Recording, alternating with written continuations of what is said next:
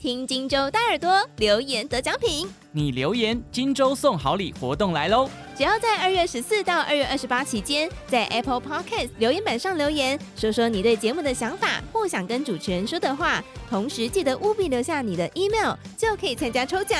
我们将在三月四号抽出二十位幸运听众，可随机获得一本荆州出版的好书，或是二零二二年精彩的《荆州刊》新春特刊。更多详细内容也可以参考各节目的说明资讯栏哦。精彩好奖等你来抽！积沙成塔，积少成多，用正确观念打造稳健财富，小毛利也能累积成大获利。欢迎收听《毛利小姐变有钱》。Hello，大家好，欢迎收听《毛利小姐变有钱》第二季，我是主持人沛甫。提早退休是很多人的梦想，但是退休后如果没有了固定薪资收入，退休前也不确定是否离开职场后能够衣食无忧的话，该怎么办呢？今天这一集，我们邀请到在四十二岁就退休的吴家阳老师来分享他在退休规划的经验以及达到财富自由的方式。欢迎老师。哎，主持人好，各位听众朋友，大家好。好，老师，刚刚我前面有提到，您四十二岁的时候就离开职场，应该是非常非常多人都很羡慕的哦。那我想问一下老师，我要怎么样确定说自己在退休过后，呃，应该说在退休之前，我要怎么评估我已经有能力可以达到说做退休这件事情呢？首先哈、哦，第一个钱要够用，对哦。那钱够用是什么意思？比如说啦，呃，你一家不管几口人，你一个月生活费假设要五万块的话，是一年就六十万嘛，嗯，然后小孩就养到。可能大学毕业，他要靠自己或研究所毕业嘛？那你自己或你的配偶或其他家人，可能算到八十岁或九十岁，这样整个人乘起来，看是金额是多少？比如说一年六十万，那如果四十年就要两千四百万嘛？是，所以基本上你就是要保有两千四百万的资产，那个资产可能放在股票里面也好啦，放在房地产也好，放在什么地方都好。但是它要有足够的变现性，就是说退休之后，假设你完全不会有任何收入，比如说你也不去存股了，不会有股票收益，诸如此类，全部是零的情况之下，你必须要保有两千四百万，这样才叫钱够用，而不是你只有一千万，然后你预期说，哎，我的股票一年可以赚一百万，算一算，预期中我可能有三千万的资产。这个观念对我来讲是很危险的，是，所以我退休之前就想说，哎，四十二岁退休嘛，我活到一百岁，六十年了，一一一个月要五万块，六十万乘六十年，三千六，对呀、三三千六嘛，是，所以我在不做任何投资的情况之下，我把我的资产逐步慢慢变现，我有这个金额，所以我才敢退休嘛，嗯，对不对？而我不会用说我用一千万去。玩股票，然后可以赚多少钱？我是不会这样想，这是第一点哦，钱要够。那第二点哦，时间非常多，你要想办法把时间填满。是，哎、欸，很多人就是没办法把时间填满，他就崩溃了，他又回去上班 啊，太无聊了。对对，这种人实在太多了，真的是非常多。OK，好，其实老师跟他讲，其实最重要的点就是要怎么评估自己可以退休呢？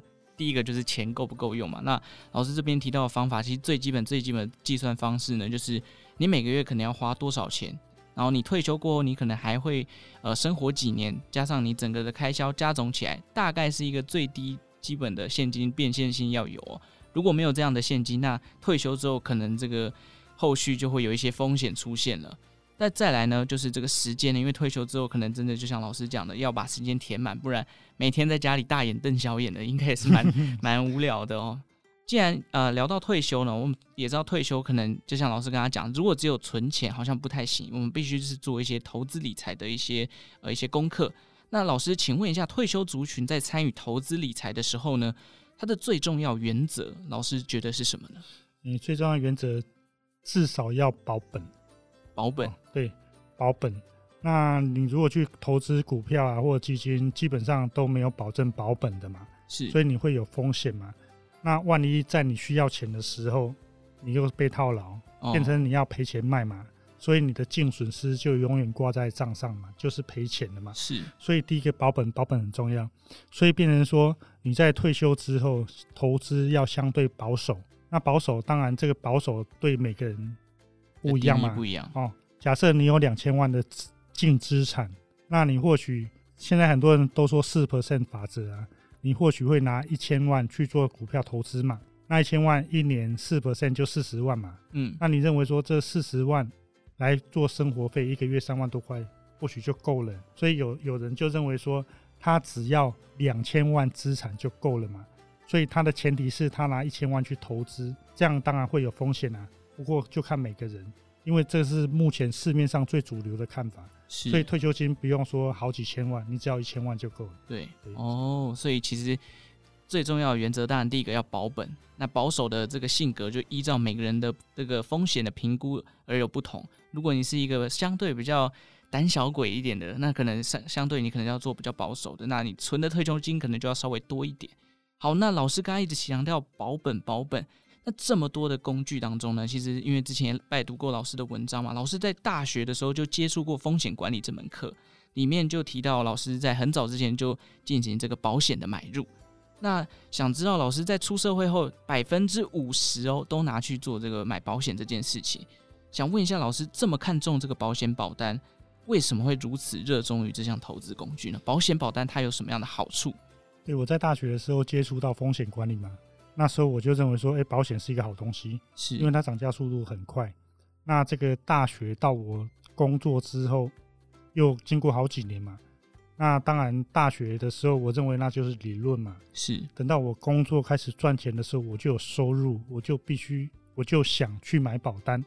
那保买保单，距离第一份保单到现在有二十几年的时间嘛。嗯。那这二十几年的时间，我去看它涨价速度真的非常快。我在书里面也有提到一个例子哦，比如说是癌症险，癌症险二十几年前非常非常便宜哦。你现在去买癌症险非常非常贵哦，而且是随着年纪越来越贵。那保费越来越贵的原因，第一个就是我们的利率越来越低嘛，是保费跟利率成反比。第二个是我们年纪越来越大嘛，对，风险越来越高。对，然后第三个是因为理赔率越来越多嘛，是因为以前我们可能六十岁就身故了嘛，是，所以离癌到身故时间可能很短。但是现在我们寿命已经提高到八十岁了嘛。所以你搞不好才六十几岁才有癌症这种东西产生嘛？嗯，以前可能就死掉了，所以你都不会有癌症嘛。哦，所以所以变成说理赔率大幅提高的结果，就这三个东西造成保费会非常多。可能哦，可能你如果年纪小的，比如说像那种十岁以下的癌症险保单，六岁就二十几年前的六岁跟现在买，搞不好已经差了五倍到十倍的价钱，是差非常多。所以保费是涨得最快的速度的商品之一，甚至比股票投资报酬率。我们如果说一一年大概十 percent，我认为你股票投资可以赚十 percent，你已经是非常了不起、非常厉害的人了。是。那保费轻轻松松一年涨个十 percent 没有问题。那老师有比较推荐的保单吗？因为其实现在这个怎么讲，时代环境已经不太一样。是。那保费还有像以前这么强大的这个涨势吗？涨势一定会涨。哦，那至于说涨幅，基本上像去年呢、啊，就连续调涨两次哦，一年就调两次了。是，对啊，那有它的时代背景啊，时代背景我们不多说哈。呃，但是对我们个人来讲，第一个保费是越来越贵嘛，对，所以那你要买什么东西哦？你如果呃对保险没有概念的人，嗯，我认为说你应该要买两万四千块。哦，你一年应该付两万四千块的保费去买保险，这个两万四千块是所得税的个人啊，可以列举扣除保险费的部分，两万四你就把它扣掉。那两万四可以买什么？第一个就是基本的寿险，再加上一个实支实付的附约，再加一个意外险的附约。哦，一个主约，两个附约加起来，你就把两万四把它用完，这是最基本的。是，那你如果年纪比较大，你肯定要考虑一些什么癌症啊，或者是残障辅助啊、嗯、失能险这种东西。是，那这种东西基本上都很贵的，哦、那就看你的预算。了解。OK，其实，在保单上面呢，每年提供两万四嘛，老师刚刚是说这个两万四是最基本的门槛。那当然，随着年纪变大，你可能保费会越来越贵。那我想，保险的目的其实这边我自己举一个例子，我之前在开车的路上，因为这个没有保，没有保到这个保险哦，那结果在车呃这个路上呢，就不小心撞到车子，结果原本这个应该如果有保保险的话，我那笔钱就不用赔了。那个客服人员跟我讲说，为什么你没有选呢？买保险的目的，第一个当然就是保安全嘛，第二个当然就是保本。那老师。刚刚有讲到，随着年纪越来越大，这个保费可能相对的会越来越贵。那么，既然这个价格稍微提高了，有没有比较好的保单是比较适合这个退休族群去做筛选的呢？呃，退休族群以我自己为例的哈，是我妈妈在医院住了十几年，是，然后她基本上虽然病历上没有写植物人，嗯，那事事实上跟植物人也差不了多少，是、嗯、一个月看护费平均而言。大概四万多块，嗯，就是住宿加自费的医疗费用，四万多块十几年，所以总共五百多万。那五百多万你如果付不出来的话，那你就麻烦了嘛。嗯，你的妈妈不可能住在医院，你会被赶走嘛，变人球。是，哦，那就衍生出社会的问题。所以保险最重要，对年纪大的人，当然每个人状况不一样，但是我认为说失能险这个东西，根据卫福部的统计。每个人在最后的九年多的时间，哦，因为我们寿命提高了嘛，提高到八十几岁嘛，最后九年八年多到九年多的时间是必须被看护的状态，平均而言，所以你必须要保一个失能险，然后可以赔你十年。那这样当然是保费要付嘛，这是不得已的嘛。那保费如果不付，那你平常那些钱。搞不好也花掉了嘛，嗯，哦，那你如果付了保费这件事情，到时候出事情，保险公司会理赔给你嘛，你就不会耗掉你的资产。那所以保险有双重的功能，第一个就是储蓄效果，嗯，然后那个储蓄的钱基本上本金都可以拿回来给你的受益人，再加一点点利息，变成说你的本金不会耗损，而且可以保存你其他的资产。因为假设你的保费一年要五万块。然后缴二十年要一百万，是，你就把这五万块，然后偷投一百万，你去股票投资，或许你会预期这样一百万搞不好变三百万、五百万之类的。但是我建议你不要这样想，因为很多人最后都是输掉了，百分之八十以上的人都输掉了。是，所以保险归保险，投资归投资，你那个账户要把它分清楚。其实刚刚老师有讲一个重点哦，保险最大的功用就是帮你守财哦，所以其实投资跟保险。它两个有点算是攻守的一个角色嘛，那保险它比较算是防御型的资产。如果你今天呃真的不小心发生什么意外啊，或者是重大事故的时候，这时候你才会了解到这个保险的重要性。好，那老师这个之前有出过一本书嘛，就是在谈这个所谓人生的五张表，分别是日常支出的啊，这个投资损益的，还有这个现金财务的现金流财务表。还有保险呃这个风险的评估表，以及生活的时间管理表，这五张表呢，它最核心的用意是什么？对于退休族群来讲，这五张表它的呃怎么样去执行，会是老师比较建议的方式呢？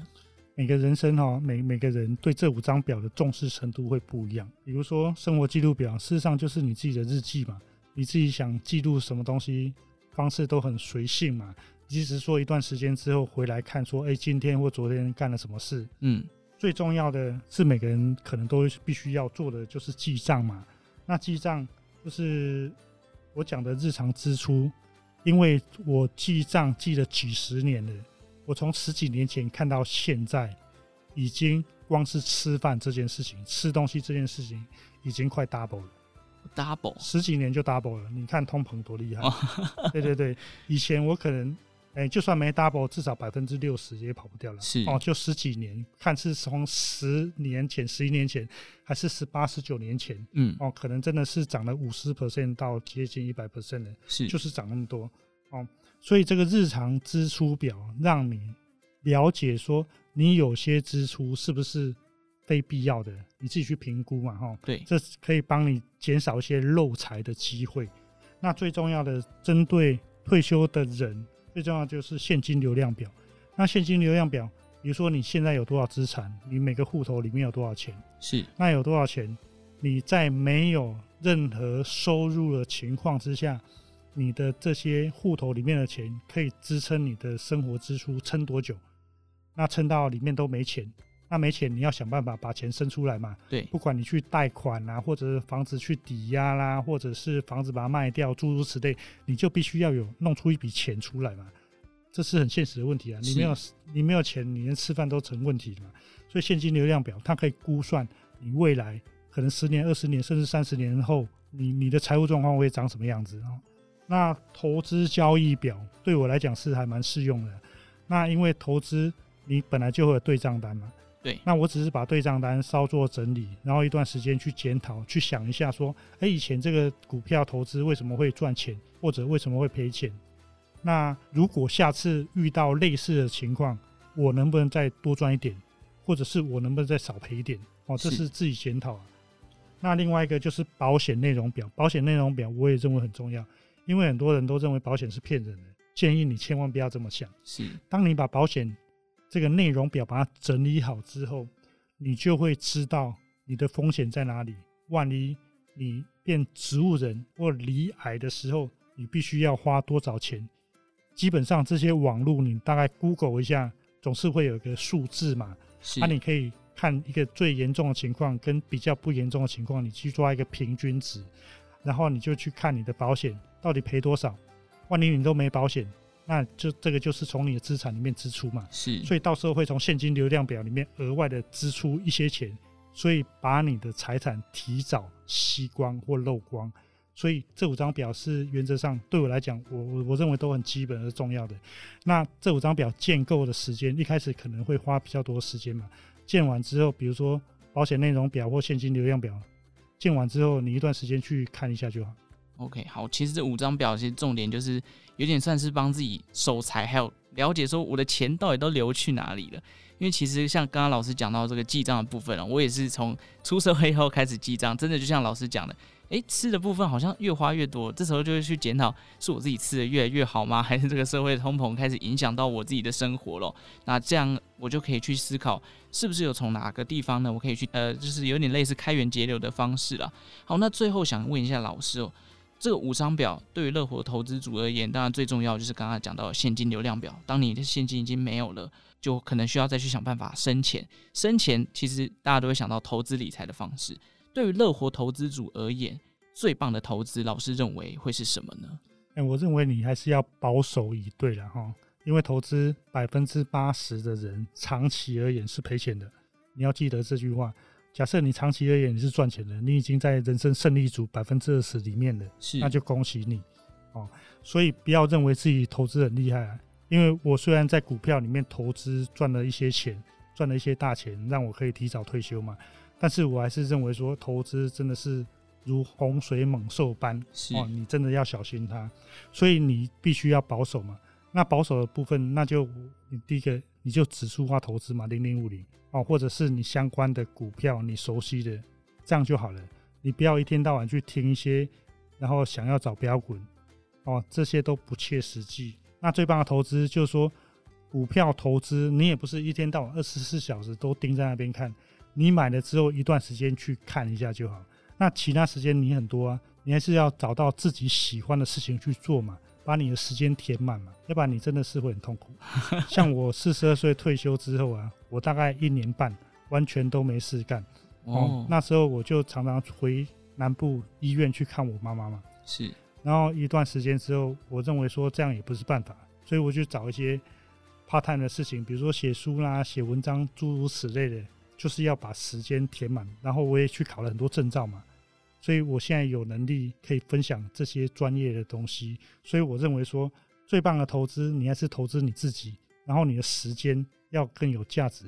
你说一天到晚打高尔夫球、钓鱼或睡觉，那个都撑不了多久，你就会厌烦它。找到你最喜欢的事情，然后可以持续做。像我这样写书也写了八年、九年的时间了嘛，可以一直写下去啊。所以我觉得这个比投资股票之外，我觉得这是更好的投资。今天总结一下老师今天讲到的部分啊，其实退休理财呢，呃，这非常重要的一件事情就是第一个你要保本，第二个就是要保守。那刚刚前面有提到的这个保守部分，老师有提到他他最喜欢的投资工具保险的部分哦，因为保险它可以帮助你守财。第二个就是当我们在退休的时候，其实规划这个人生五张表，当你在建构的时候，你可以很清楚的知道你的现金、你的投资还有你的风险有哪些。了解之后清楚了，在退休过后要把退休的焦点放到自己身上，找到自己喜欢做的事情，而不是整天可能盯盘啊，或者是呃没有事情做，会觉得这个人生过得很长啊。其实重点就是要找到自己有兴趣的事情，把这个退休的时间慢慢的填满。今天再次谢谢吴江老师来跟我们分享有关退休规划以及他自己退休理财的一些相关经验哦，谢谢老师。啊，谢谢。好，感谢大家今天的收听哦。如果喜欢毛利小姐变有钱的节目，也欢迎订阅金州大耳朵的频道。对于节目有任何的问题，欢迎帮我们在 Apple Podcast 下面留言，并给予我们五星的评分。那我们就下一集再见喽，拜拜。